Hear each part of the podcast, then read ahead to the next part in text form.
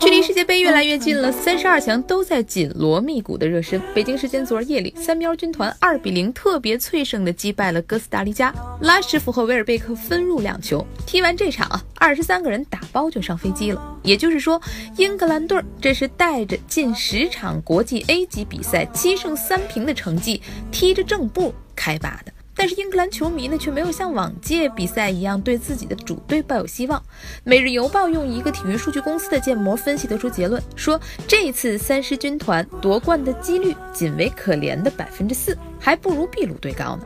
要知道，以前英格兰队出征前，在本国媒体和球迷眼里，那可以说是貌美如花，自信程度不亚于永远争第一。规律一般是，随着第一场小组赛打完，难听的话也越来越多，再喊出英格兰队是冠军。又得等上四年。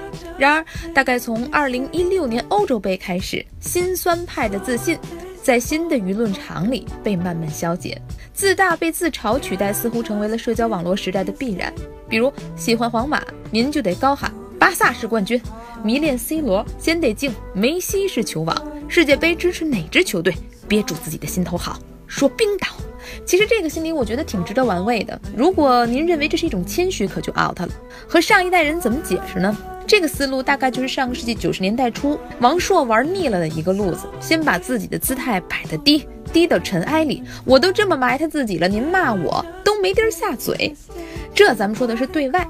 对内呢，更像是轻轻放过自己的一种心理，没有那么多期待，不就没有那么多伤害吗？比如阿根廷队老丧着脸，未来真被淘汰了，恐怕你也哭泣不出来了。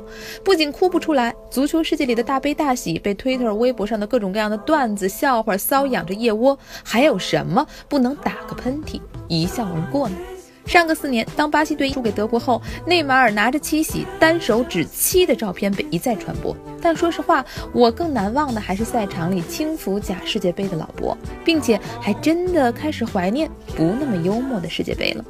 社交网络拉近了球星和球迷的距离，也消灭了他们的神秘感。解构一切的小漫画抚平了我们的泪沟，也稀释了情感上的悸动。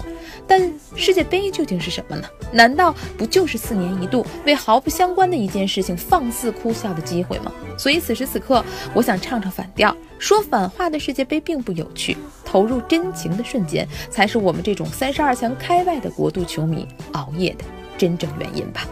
一个办事三分钟热度的人，尽量在三分钟为您带来上劲儿、走心的体育评论。我是张文，收听往期节目呢，也欢迎您在微博上搜索“张二文”，文是新闻的文。我们隔天再见喽。